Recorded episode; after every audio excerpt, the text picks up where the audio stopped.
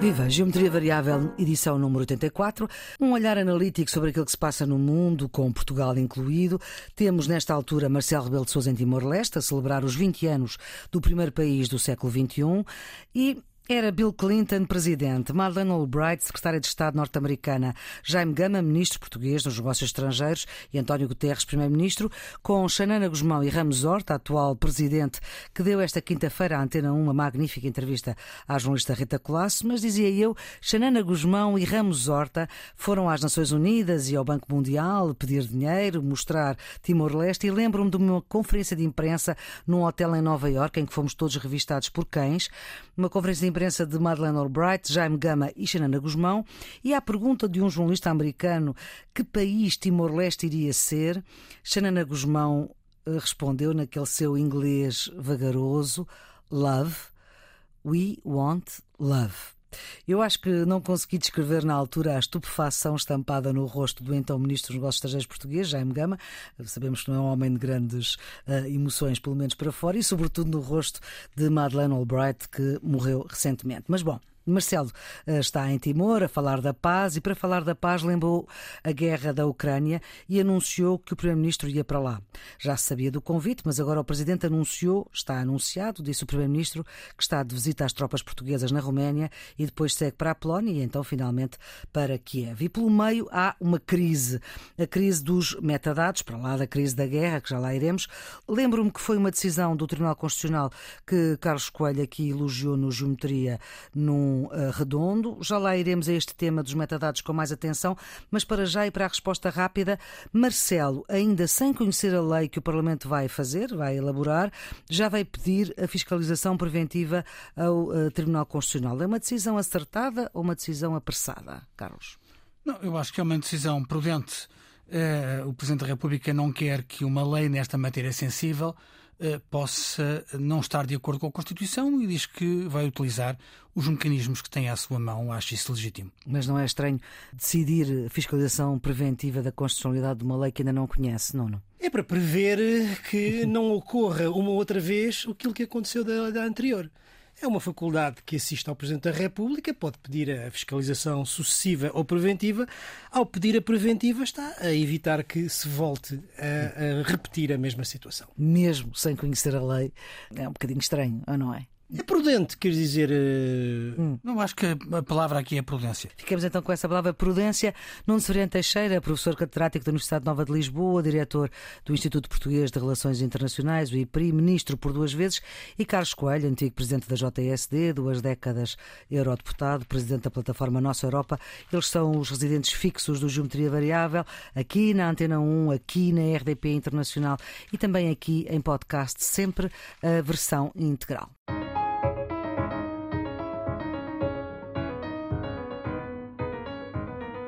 Começamos esta edição número 84 do Geometria Variável por uma parte do mundo a que temos dado menos atenção, mas que agora temos que olhar para lá. Houve eleições no Líbano este fim de semana, não havia expectativa de grandes mudanças, mas afinal apenas metade dos libaneses votaram, cerca de 2 milhões. São as primeiras eleições desde os protestos de 2019, um país que está em crise constante, cortes de eletricidade com mais de 10 horas, uma inflação galopante, deste país que faz fronteira com Israel E com a Síria, e só essas circunstâncias já seriam tratado, mas o Hezbollah, que era um partido maioritário até agora, xiita, pro-iraniano, perdeu a maioria e ganhou força um partido cristão com ligações à Arábia Saudita. Uma delegação da União Europeia que supervisionou estas eleições tem dúvidas se foram livres e justas, fala em compra de votos.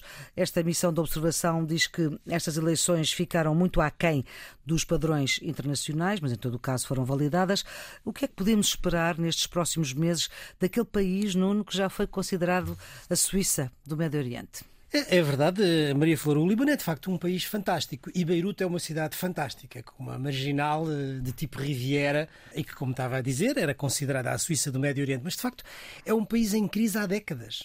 É um país em crise há décadas. Crise uh, económica e social, em primeiro lugar. Uh, e o que está a dizer é apenas, digamos, a última fase da crise crise energética com cortes de eletricidade, de energia, etc. A crise económica, porque também está a sofrer uma recessão, a moeda a desvalorizar dia a dia brutalmente. 90%. E, é? portanto, isso significa, quer dizer, que tem um impacto na vida cotidiana das populações enorme. Ora, uh, o que é que se junta a isso que torna a situação explosiva? É que dá talvez dois anos para cá. Há um clima de agitação social, de agitação popular contra a elite política e, em particular, contra a corrupção que é, digamos, relativamente generalizada no, no Líbano. E depois houve esse momento, digamos, chave, esse momento de viragem da agitação social e da opinião pública, que foi a célebre explosão no uhum. porto de Beirute, que devastou uma parte significativa da cidade, matou 200 pessoas. E qual foi o resultado? Abriu-se de facto um inquérito e o inquérito apontou de uma forma clara e inequívoca para uh, uh, incompetência e, mais do que isso, para negligência das autoridades. Hum. Qual é o resultado? É que não há responsabilização política de ninguém. Hum. E isso provocou, digamos, para além do descontentamento e do, do, do, ponto de vista económico e social, um desconforto e uma, a, a, digamos, uma animosidade contra a classe política brutal. enorme, brutal. É este, eh, para, para, para, para se poder compreender o caldo de cultura uhum. em, que se dão estas, em que se dão estas eleições. Uhum. É de facto neste caldo de cultura que não se antecipa nada de bom. É? O Hezbollah perdeu a maioria, não há evidente uh, se há uma maioria no, no Parlamento, neste momento uh, uh, todas as perspectivas são muito negras. o Líbano tem uma solução constitucional bizarra, porque as principais figuras do regime são obrigatoriamente de confissões religiosas diferentes, ou seja, o presidente tem que ser um cristão maronita, o primeiro-ministro tem que ser um muçulmano sunita, o presidente do parlamento tem que ser um muçulmano xiita, e há 50 anos atrás, no acordo da, da, da década de 40, o vice-primeiro-ministro e o vice-presidente do Parlamento tinham que ser gregos ortodoxos. A última revisão já deixou cair essa exigência, mas ainda assim isto é, uma, é um puzzle religioso e político Uh, com... Mas precisam ter votos para isso. Mas, não é? Precisam ter votos, com certeza, mas uh, para lá da circunstância que, que a Flora já registou que menos de metade da população foram, foram às urnas. Já nas últimas eleições tinha, tinha sido menos de metade, mas uh, estava a roçar os 50%. Tinha sido 49% ou 48%, se a memória me não trai. Desta vez estamos nos 40% ou 41%. Há uma pressão de imigração muito grande, há um milhão e meio de sírios a viver eh, no, no Líbano e a situação socioeconómica, como Nuno estava a dizer, é, é dramática. A desvalorização da moeda é galopante, os preços superam no, nos últimos tempos aumentos de 200% e mais de 74% da população vive abaixo da linha da pobreza. Eu diria que, olhando para, o, para a realidade, Uh, tal como, hum. como ela surge na estatística, é um, é, é, é, é um país inviável. É um país inviável. É um país hum. inviável. Uh, a que acrescem as suspeitas de corrupção o, e a, o descontentamento geral das pessoas relativamente à classe política. E agora com estas eleições, politicamente, não, o que é que vai ser? É, eu acho que agora eh, nós temos, eh, a nós, o, Líbano tem pela frente dois desafios uh, que correspondem a duas dúvidas que nós hoje, e creio que eles próprios, ainda não sabem como se vão, como se vão resolver. Porquê? Porque, como o Carlos disse, o sistema político é um sistema multiconfessional e que procura o equilíbrio entre as três confissões religiosas mais importantes. Normalmente, as eleições davam a, a, a, maioria no Parlamento ao Hezbollah, portanto, ao Partido Xiita. O Partido Xiita, nestas, o Hezbollah, nestas eleições, eh, perdeu a maioria absoluta. Ficou apenas com 60 lugares no Parlamento, enquanto que todos os outros eh, partidos, no seu conjunto, eh, ficaram com 68. Uhum. Ora bem, qual é. Mas são 128 São 128, no 128 deputados no total. Qual é a, a primeira a, a maioria dúvida. faz com 65. Uhum. Qual é a primeira dúvida que se coloca ao sistema político? O que é que vai acontecer, uma vez que não há maioria parlamentar do Hezbollah, ao presidente do Parlamento? vai, digamos, o tratado constitucional, ou ao constitutivo do sistema político ser uh, uh, uh, alterado ou vai sacrificar-se a maioria eleitoral colocando um, um presidente xiita. Primeira dúvida que não é de todo óbvia como é que se vai resolver. E a segunda é de natureza internacional, ou seja, tem a ver com o papel ou com o lugar do Líbano nessa zona. É que a maioria xiita do Hezbollah dava a predominância do Irão e da Síria, mas sobretudo do Irão, no país, e isso eh, tinha a ver um pouco também com os equilíbrios regionais. Agora parece que com essa, com essa perda, a Arábia Saudita começa a ter um peso, e os Emirados Árabes, bem entendido, um peso maior e uh, uh, o Ocidente também. Portanto, não sabemos como é que o puzzle regional se vai organizar depois da derrota do Hezbollah.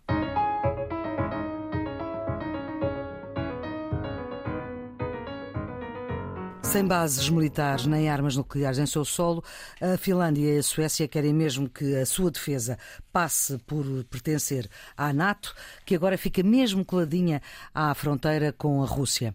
Temos a Turquia a dizer que não, temos toda a diplomacia a mexer, temos o presidente Biden a dizer que entre o pedido formal destes dois países, que já foi feito, até à entrada da Finlândia e da Suécia, vai haver uma intensificação dos exercícios militares nos países bálticos para desencorajar qual qualquer ação russa.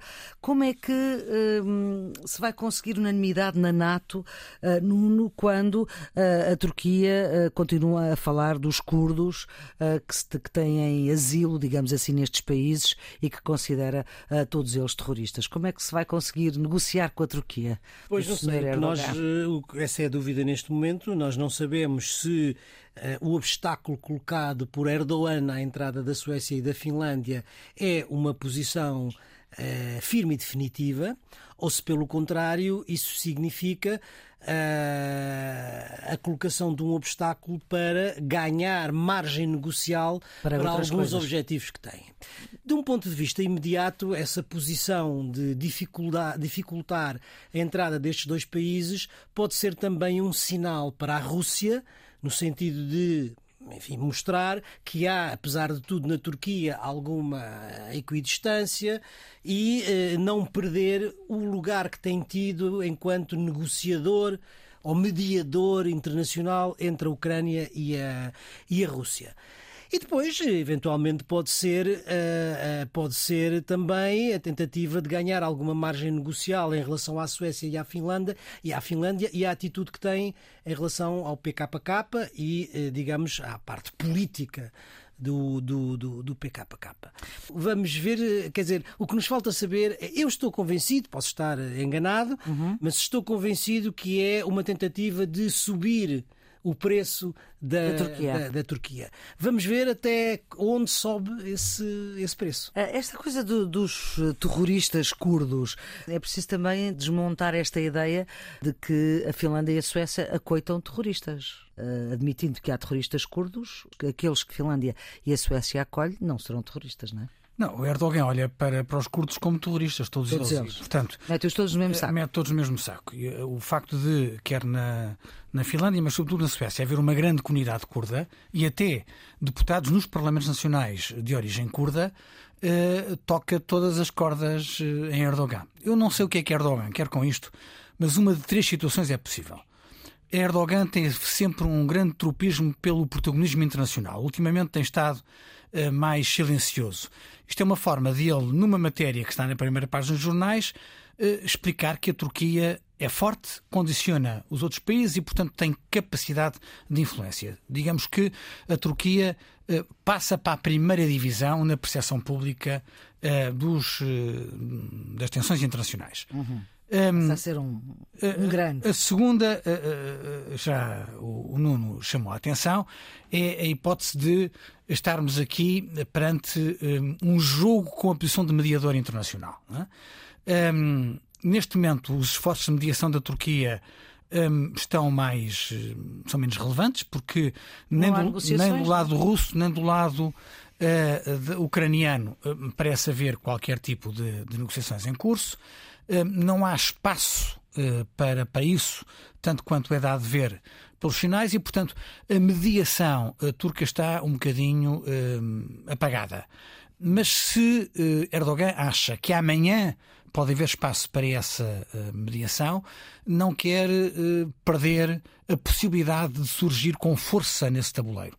E, portanto, de certa forma, pode ser ele a pescar o olho a, a Moscou, dizendo eu tenho a influência, sou eu que posso impedir a entrada da, da Finlândia e da, um, e da Suécia, e portanto olhem para nós com mais respeito, façam aqui algumas cedências para eu poder concluir um, um, tratado de paz. Vamos ser claros, se fosse possível um acordo de paz entre a Rússia e a Ucrânia, todo o mundo iria olhar para uh, a Turquia de uma maneira diferente.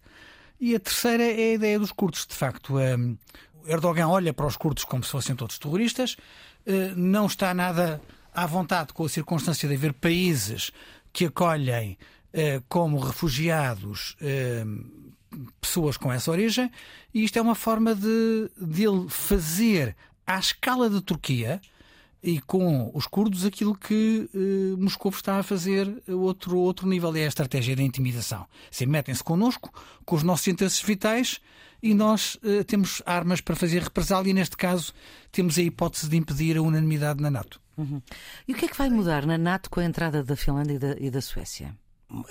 Em primeiro lugar, politicamente, será o alargamento da aliança a mais dois, a mais dois países.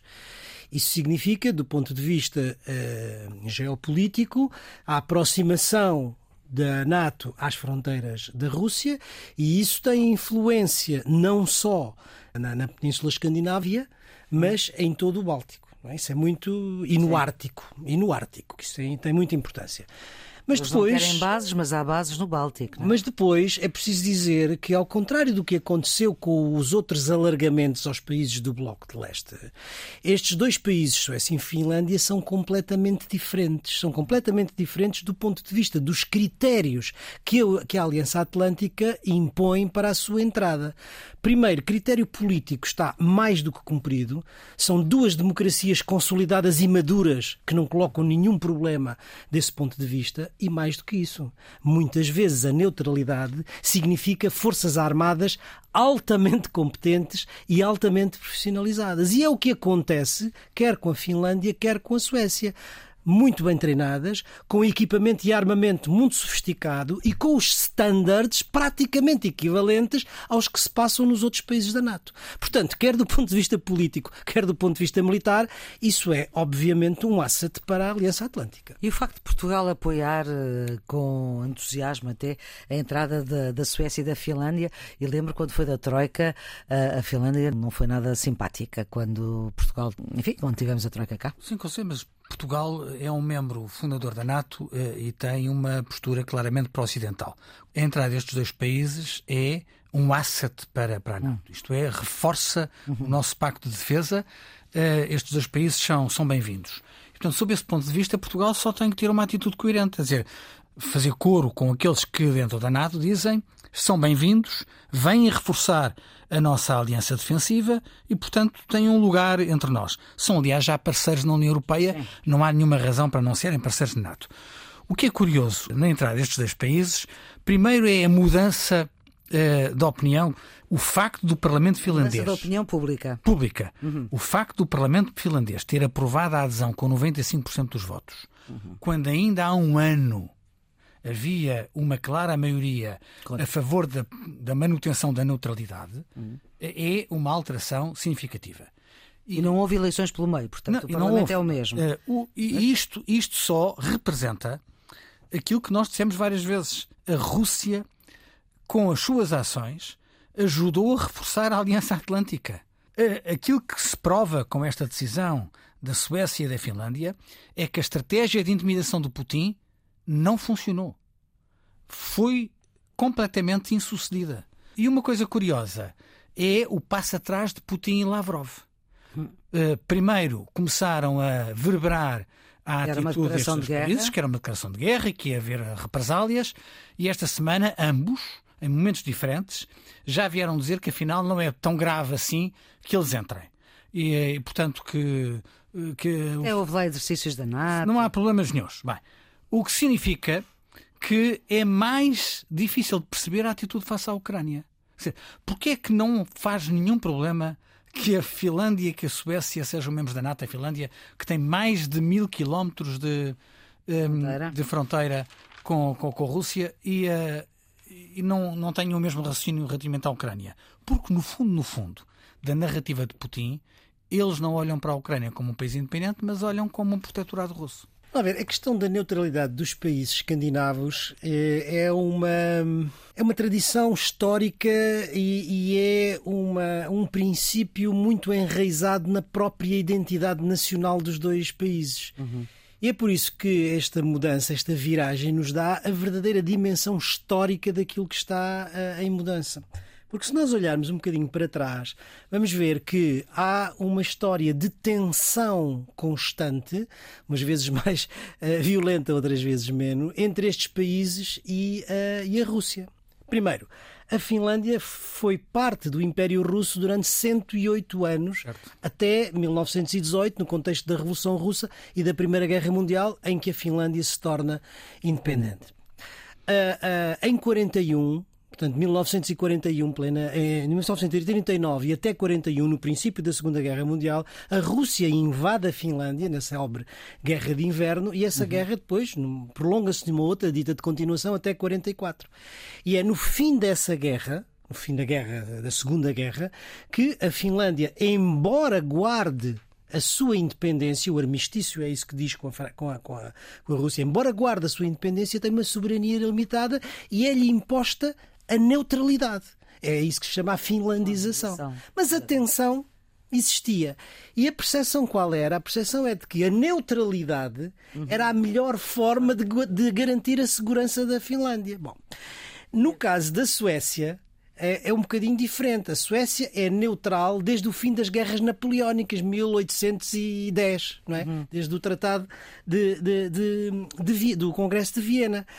E, uh, e, e, portanto, são 200 anos de neutralidade que foi, aliás, também ganha na, na, na, nessa guerra, em que uh, perde a Finlândia, que era parte do Império Sueco, para a Rússia. Exatamente. Portanto, também ao longo destes 200 anos era a forma de a Suécia entender que estávamos seguros, não há aqui uh, ameaça russa se nós mantivermos a neutralidade. Ora bem, a dimensão histórica disto dá-nos a, a noção de como esta mudança de percepção é radical. Certo. Porque a ideia agora é dizer: não, não, o que garante a nossa segurança não é a, a, a, neutralidade. a neutralidade, é o alinhamento com a NATO. E portanto, isto de facto é uma mudança a vir a acontecer. Vamos lá ver o que é que o Erdogan diz. A vir a acontecer, estou convencido que, que irá acontecer. E vai acontecer mais tarde ou mais cedo. Pode não ser tão cedo. rápido.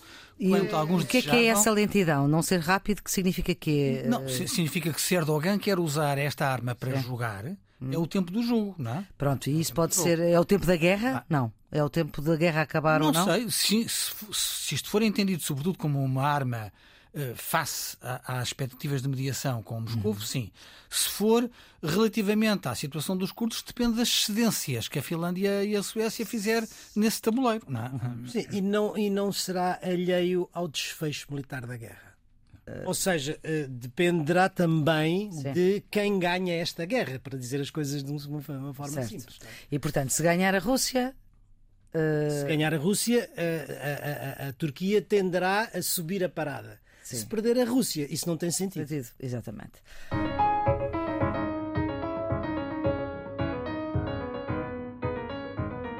Edição 84 do Geometria Variável com Nuno Cirante Teixeira e Carlos Coelho, Ana Fernandes na produção, João Carrasco na gravação. Já aqui falámos no início desta edição dos metadados, que são, por exemplo, os dados sobre a hora e o dia, claro, a que liguei para um determinado número, a hora a que paguei um café se for com cartão, a hora a que passei numa autostrada se tiver via verde, etc, etc, etc. Nada tem que ver com o conteúdo da, da minha conversa telefónica ou da nossa conversa telefónica.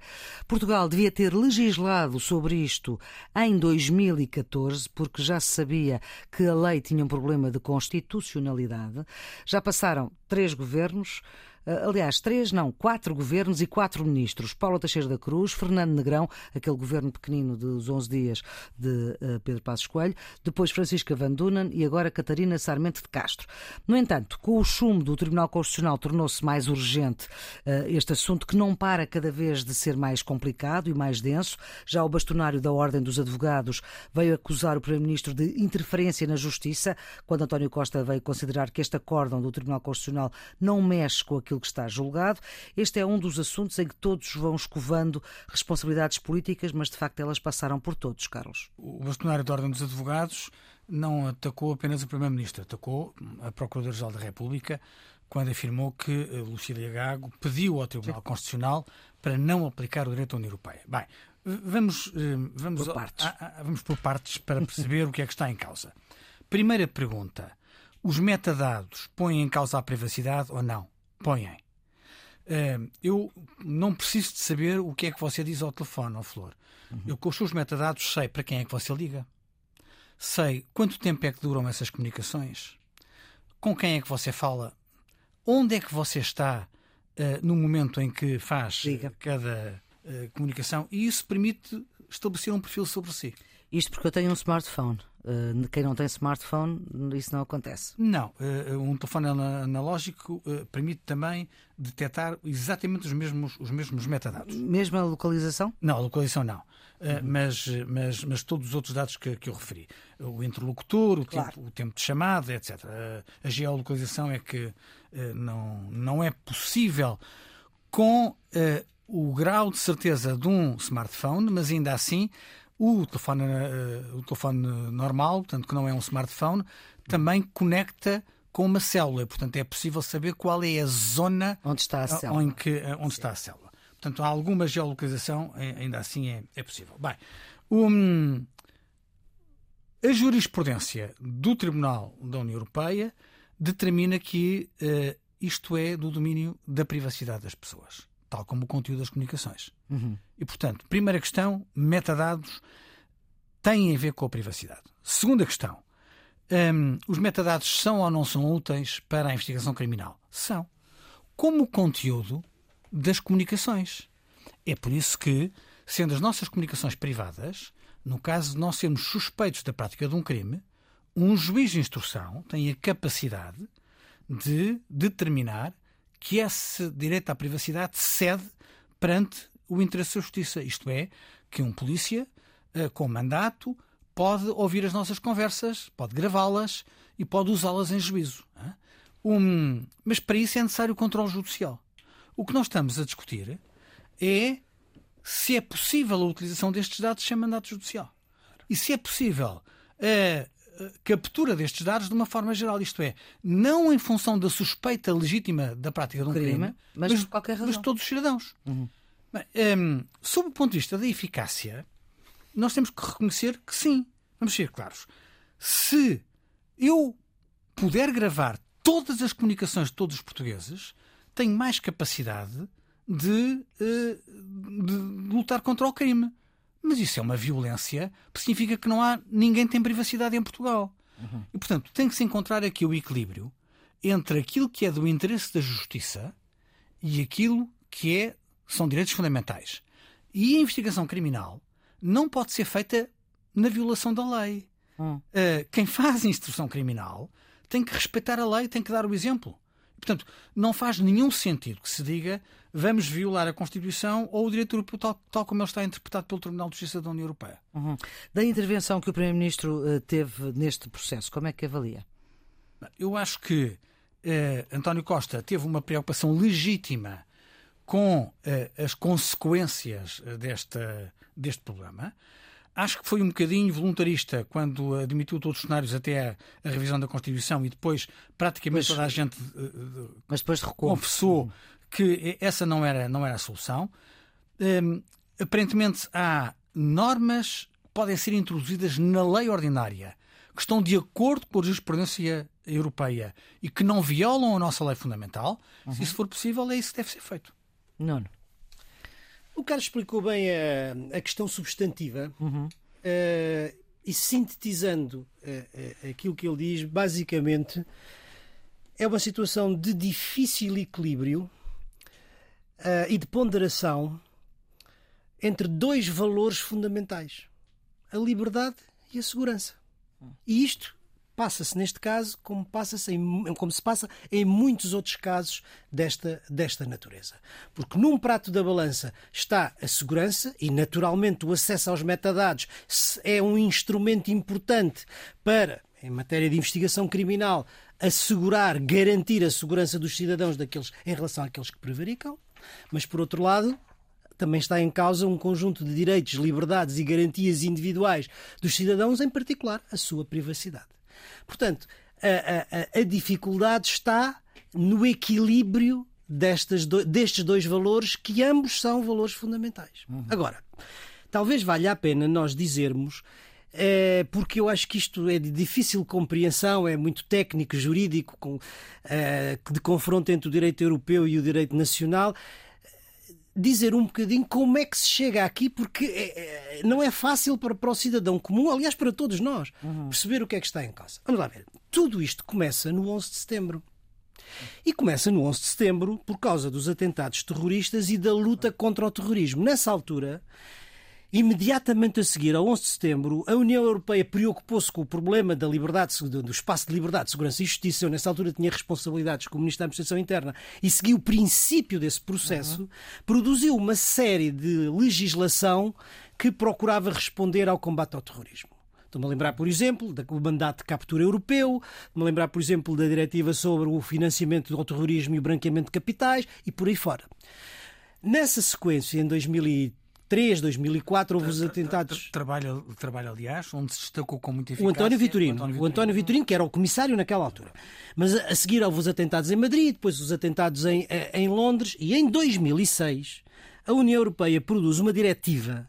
Diretiva essa que uh, fixava aquilo que o Carlos acaba de dizer, ou seja, tinha uma interpretação extensiva uh, dessa realidade e, portanto, uhum. mandava armazenar os dados de todos os cidadãos, tivessem ou não sob suspeita ou sob investigação, os metadados de todos os cidadãos e durante um período de um ano. Pronto. Portugal transpôs essa diretiva para a ordem jurídica portuguesa. Hum. E até aqui estava tudo bem. Certo. Em 2014, o Tribunal de Justiça das, da, da, da União Europeia anula esta, esta diretiva porque contradizia a Carta Europeia dos Direitos, dos Direitos eh, Fundamentais, eh, justamente com base na violação da privacidade dos cidadãos. O que é que acontece? Portugal não transpôs não esse acórdão para a ordem jurídica interna.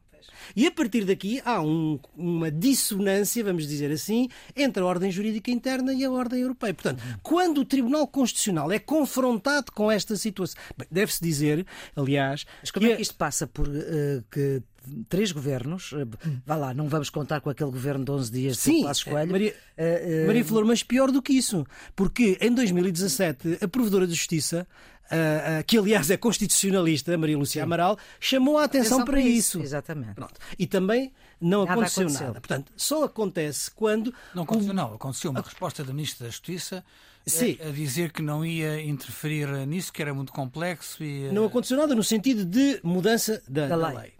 Isso só acontece quando, em 2019, digamos, é o Partido Comunista, o Bloco de Esquerda e o PEV pedem a fiscalização sucessiva da, Constituição, da, da constitucionalidade desta lei. E agora vem o acórdão do Tribunal Constitucional que não pode dizer outra coisa sob pena de contradizer o primado da lei, uh, da lei uh, europeia sobre a, sobre a lei nacional. E, portanto, e os princípios dizer, da Constituição da República. E os princípios da Constituição da República. E, portanto, digamos que o ponto onde chegamos é, é, é este. Qual é a situação agora? O perigo, aliás, enfim, independentemente da, da, da, da posição, uh, o perigo é que possa pôr em causa uma série de investigações criminais que estão em, em, em, em andamento de uma forma retrospectiva. E, e de outras que já foram decididas. Segundo o Primeiro-Ministro, isso não acontece porque a lei não o permite. Mas há quem diga que isto ah, sim, não é. É, é controverso ainda. É controverso. E, portanto, nesta altura, quer dizer, uma vez excluída a ideia de uma, de uma, de uma revisão cirúrgica da Constituição, que aliás não, a, a, a, não há outra alternativa senão a mudança da lei, que eu penso que é o que está em. Está em... Exatamente, vai acontecer, vai para no próximo mês a Assembleia da República. Será um tema que nós aqui vamos ter que estar atentos. Acho que estamos agendado para 3 de junho.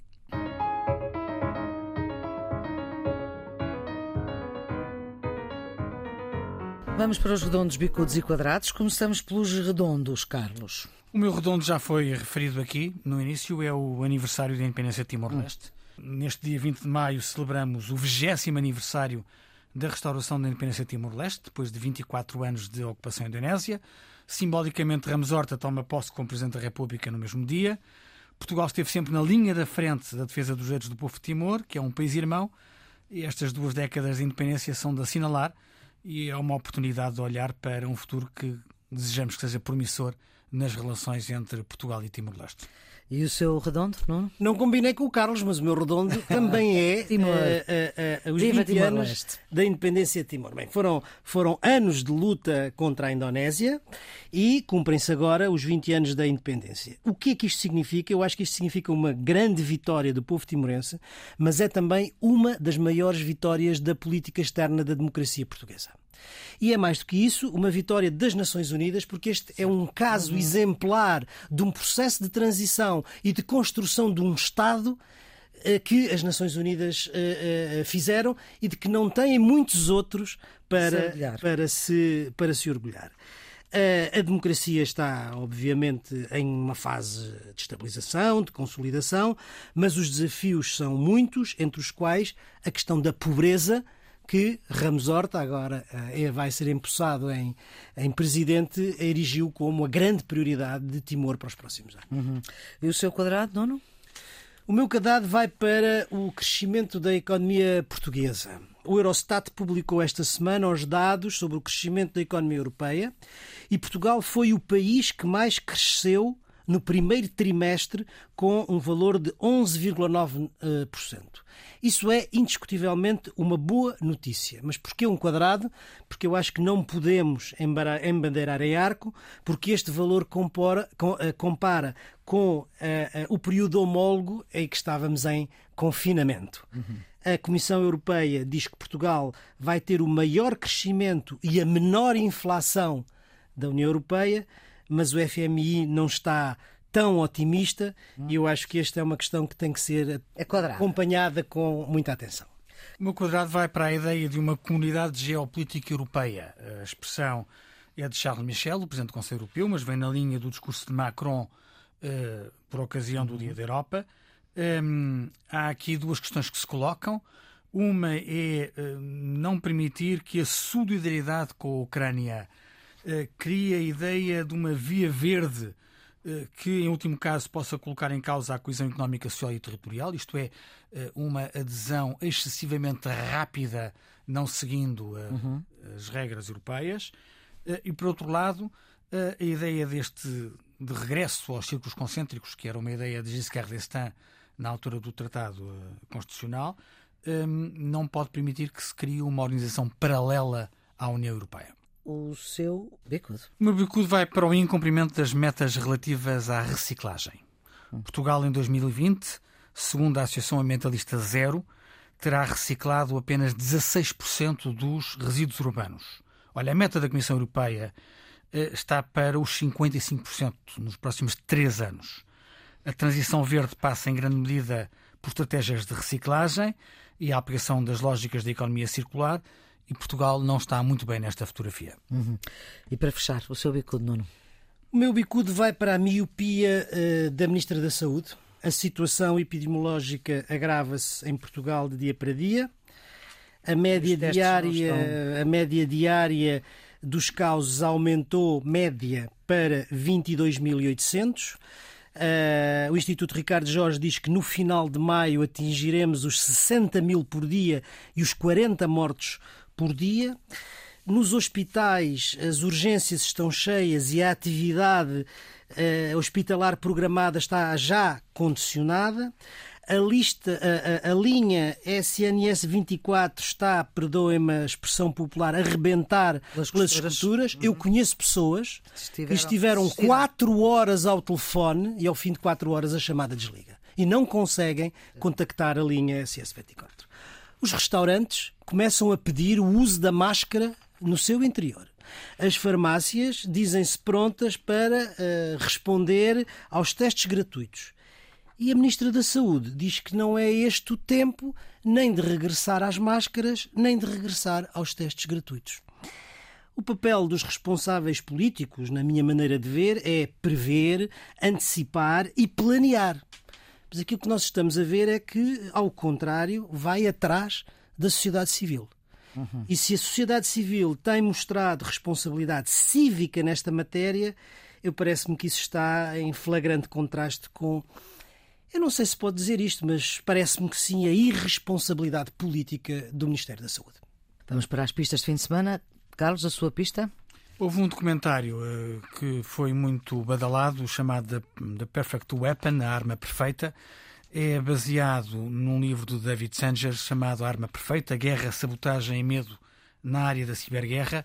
Uh, são pouco mais de 400 páginas. É um livro que já tem 4 anos, é de 2018, mas que está muito atual e que nos desperta para a realidade da ciberguerra, ou seja, a ideia de que há infraestruturas que são essenciais à nossa vida coletiva, que dependem uh, das, das, redes informáticas e de que passam a ser alvos, ou seja, a ideia de que hoje a guerra civilina, a guerra cibernética, não distingue alvos militares e alvos civis e todos podemos ser vítimas dela. Hum. Fechamos com a sua pista de fim de semana? A minha pista este fim de semana vai para a ópera hum. e para uh, uh, o Fausto de Gounod no Teatro Nacional de São Carlos, hoje às 20 horas e domingo às 16. É uma das óperas mais populares, uh, cujo libreto é baseado na célebre história de Fausto, de Goethe, em que um vamos dizer assim, um velho, vende a alma ao diabo para, ser novo. para ganhar a eterna juventude. Essa de Queiroz refere-o no Primo Basílio, mas eu acho que quem o imortalizou foi o RG nessa personagem célebre da, da, da banda desenhada do Tintim, que é Bianca Castafiore. Uhum. E então vai ser com essa, com a música do Fausto de Gounod que vamos fechar esta edição número 84 do Geometria Variável. Produção de Ana Fernandes, gravação de João Carrasco, edição de Maria Flor Pedroso. Os residentes fixos Nuno Severiano Teixeira e Carlos Coelho voltam para a semana para o pôr a par daquilo que interessa. Tenha então uma boa semana.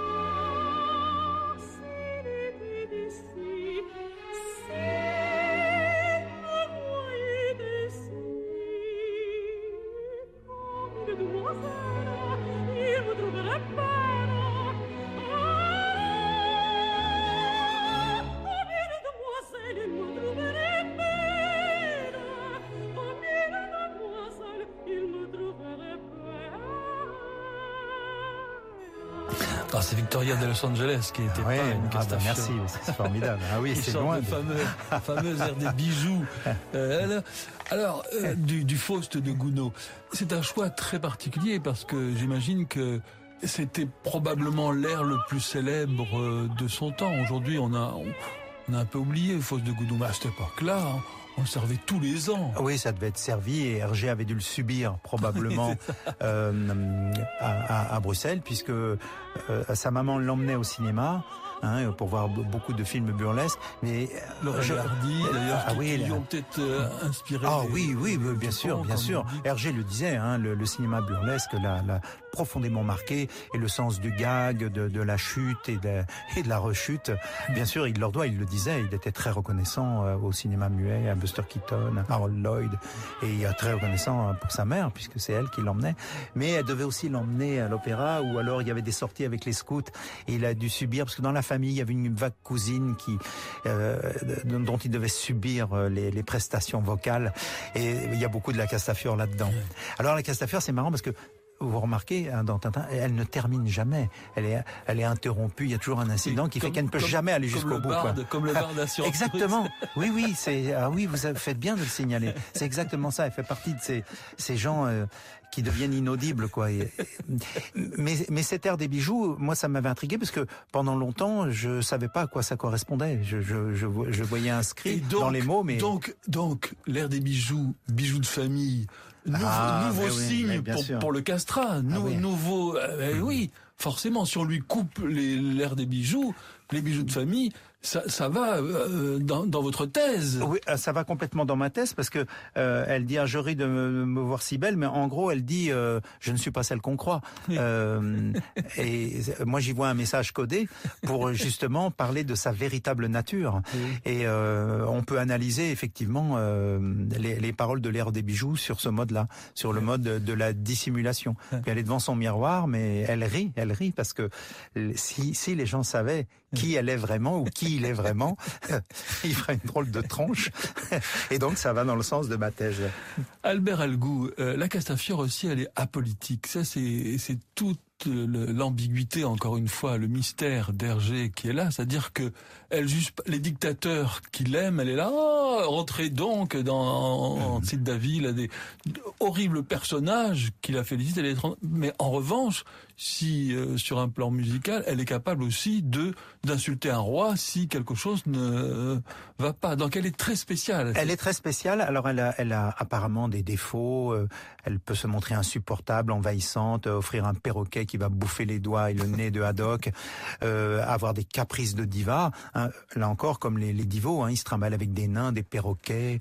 Euh, il y avait tout un, un monde, euh, des les, caprices. Ils se permettaient d'arriver en retard.